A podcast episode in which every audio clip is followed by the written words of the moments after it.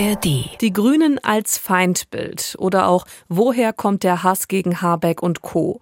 Solche Schlagzeilen sind gerade vielfach zu lesen und zu hören angesichts wiederholter aggressiver Protestaktionen gegen die Grünen und einzelne Parteimitglieder. Zwei Tage ist es her, da mussten die Grünen eine Veranstaltung zum politischen Aschermittwoch in Biberach in Baden-Württemberg absagen, wegen einer Demo unter anderem von Landwirten. Es kam zu Ausschreitungen. Polizisten wurden angegriffen, Fahrzeuge attackiert. Und das war nicht das erste Mal, dass die Grünen eine solche aufgeheizte, aggressive Stimmung erleben mussten. Beispiel Robert Habeck und die Fairblockade. Entsprechend viel diskutiert sind die Vorfälle jetzt auch wieder in den Medien. Darauf schauen wir jetzt in unserer heutigen Ausgabe der NDR Info Standpunkte. Es ist Freitag, der 16. Februar. Und ich bin Laura Janke. Hallo. Woher also kommt die Wut gegen die Grünen? Mit dieser Frage befasst sich zum Beispiel Katharina Schuler im Zeit-Online-Podcast Was jetzt? Und sie meint, der Frust über aktuell viele Veränderungen werde auf die Grünen projiziert. Das Gefühl entsteht, äh, die Grünen verlangen uns ständig äh, Veränderungen ab. Äh, wenn doch diese nervigen Grünen nicht mehr regieren, dann kann alles so schön bleiben, wie es davor war.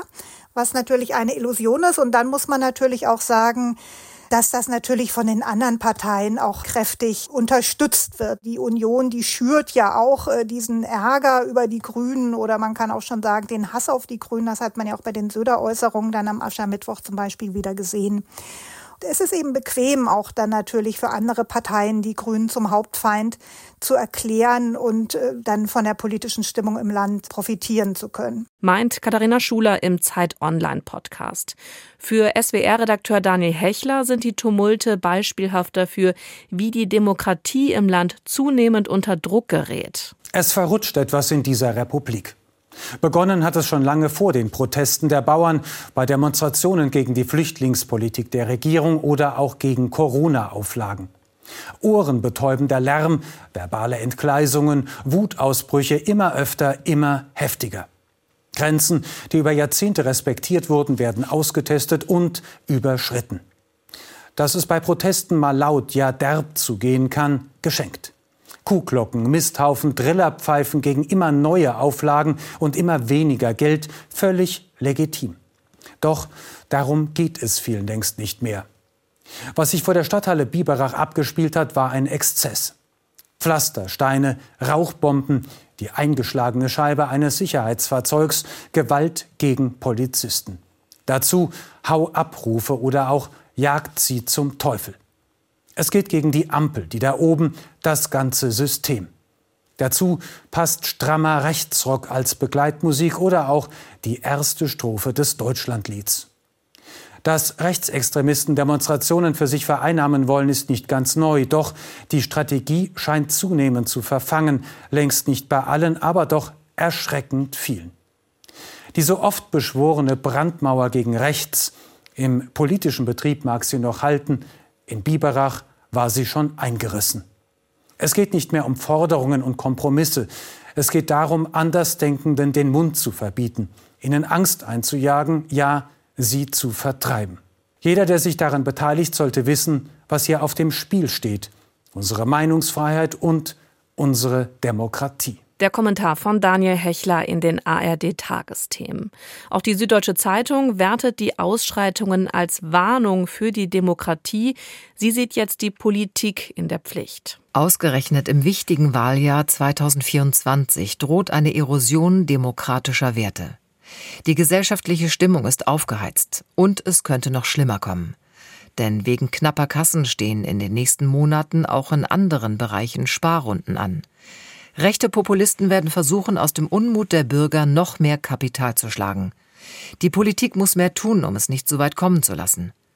Nach der Corona-Pandemie, angesichts des russischen Angriffskriegs gegen die Ukraine und wirtschaftlicher Belastungen durch die zuletzt hohe Inflation treffen nötige Veränderungen auf eine verunsicherte Gesellschaft. Die Ampelregierung muss endlich aufhören, diese Verunsicherung auch noch durch eigenen Streit zu schüren. Verunsicherung und Frust, die herrschen auch in weiten Teilen der deutschen Wirtschaft und nun hat die Bundesregierung auch noch ihre Konjunkturprognose für dieses Jahr deutlich gesenkt. Auch dieses Thema beherrscht aktuell die Kommentarspalten.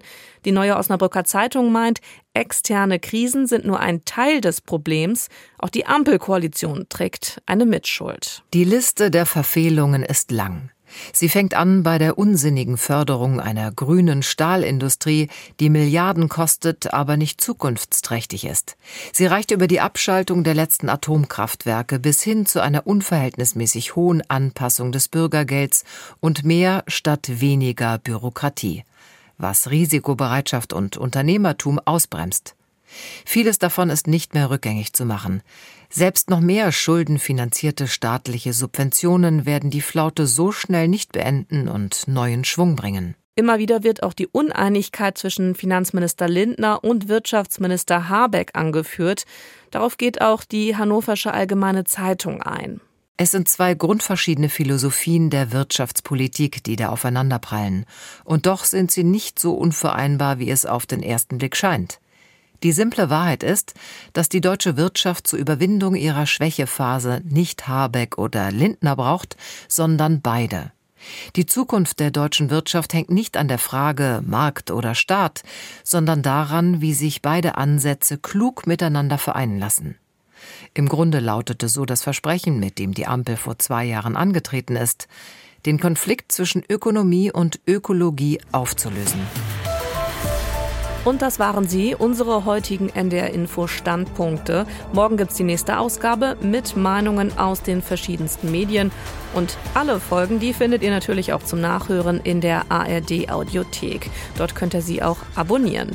Einen schönen Freitag wünscht euch noch Laura Janke. Ein Podcast von NDR Info.